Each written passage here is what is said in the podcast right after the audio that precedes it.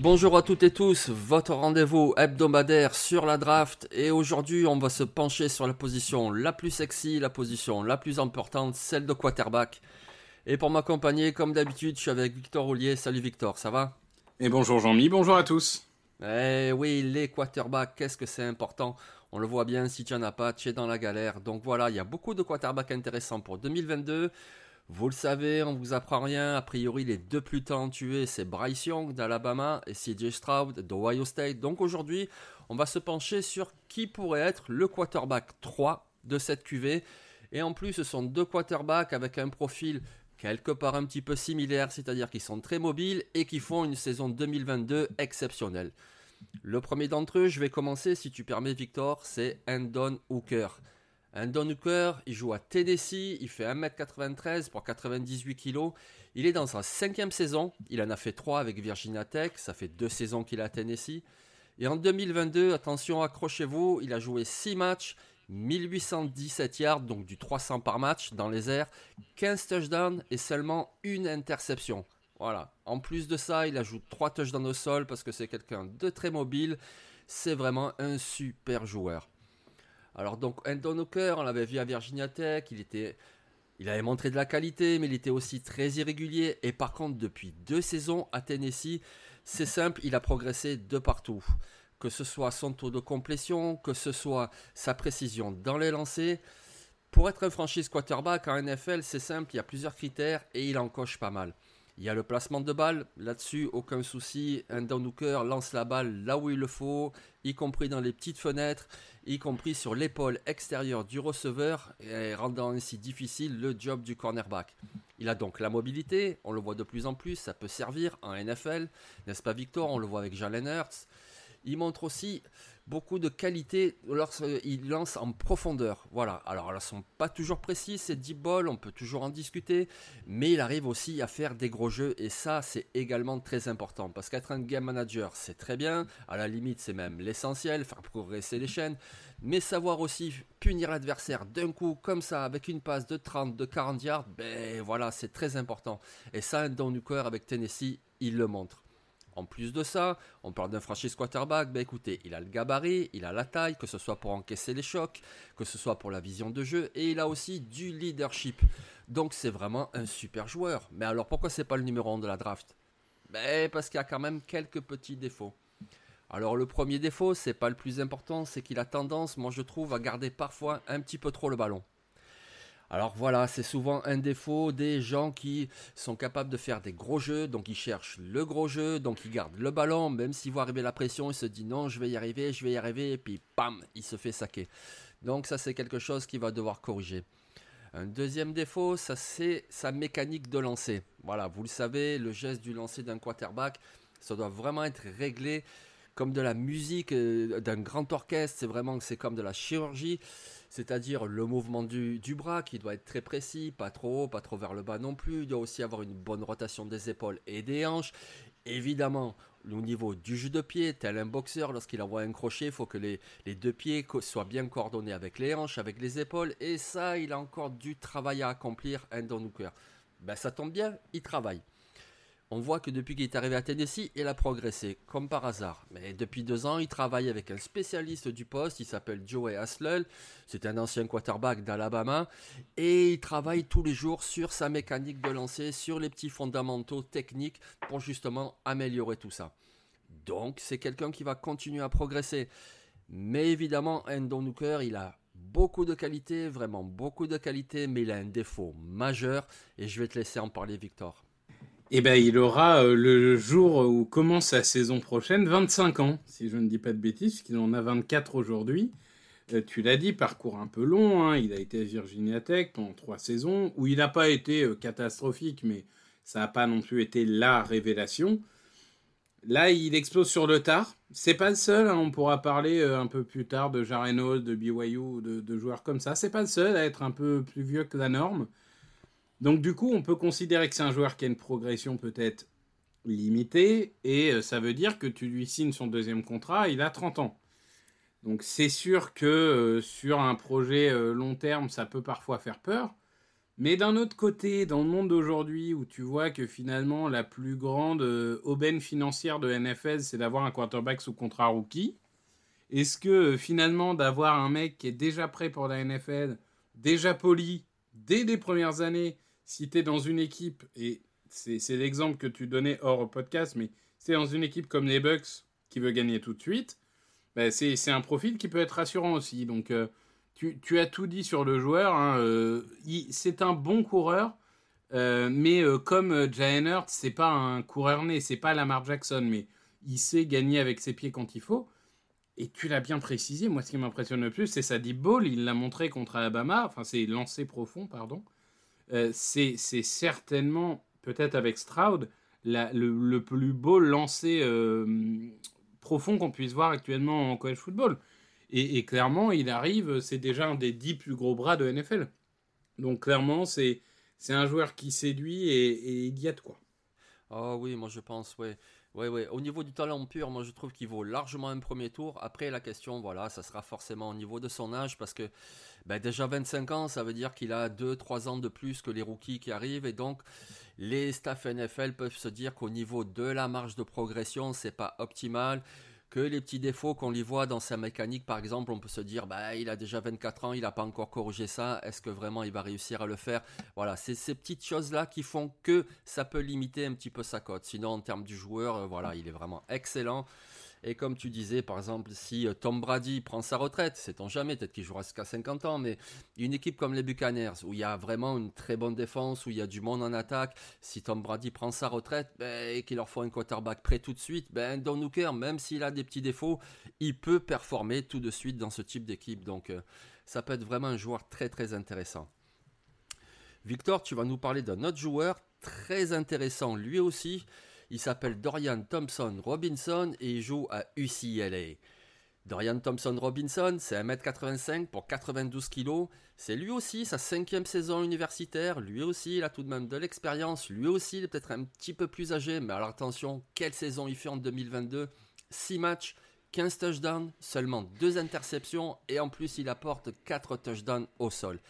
Dernier petit détail avant de te donner la parole.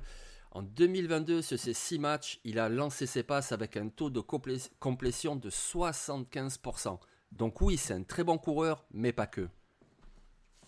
Oui, c'est une des progressions les plus folles qu'on ait pu voir cette année. Et Dieu sait que je suis biaisé euh, quand il s'agit de UCLA, mais avant le début de la saison, enfin tu l'as dit, ça fait 5 ans qu'il est à UCLA, euh, il, est titulaire depuis 4 euh, saisons, on va dire, vraiment incontestable. Euh, mais jusqu'à l'année dernière, son taux de complétion, euh, il était de 62%. Et c'était lui, pour le coup, plus une double menace coureur intéressante, mais c'est tout. Et là, cette année, il est euh, métamorphosé au niveau du lancer. Alors écoute, je ne sais pas s'il a travaillé avec quelqu'un en particulier à l'intersaison ou quoi, mais clairement, sa qualité de est exceptionnelle. Il sait faire des passes rapides, ça on savait. Il sait faire des passes touchées, ça on découvre. Il sait faire des passes longue distance. Ça, c'est assez nouveau aussi. Bon, il, se trouve que l'année dernière, il avait tendance à jouer beaucoup sur Dulcich euh, et Cal Phillips, donc des, joueurs plutôt de tracé court et intermédiaire. cette année, il a un peu plus de joueurs pour des tracés longs. Mais clairement, je pense que le, match où tout le monde s'est dit Ah oui, ah, finalement là, là, il est en train de monter salement dans un draft, c'est le match face à Utah, où en fait, à chaque drive dans le quatrième carton, Utah euh, remarque un touchdown et met à pression. Et à chaque fois, il répond avec un drive formidable et super bien mené. Et c'est vrai qu'il a des défauts qui sont assez similaires à Endon Hooker, hein, une mécanique qui, peut être perfectionnée. Il a 24 ans, donc c'est sûr que même problème que Hooker, euh, la, progression sera peut-être moindre.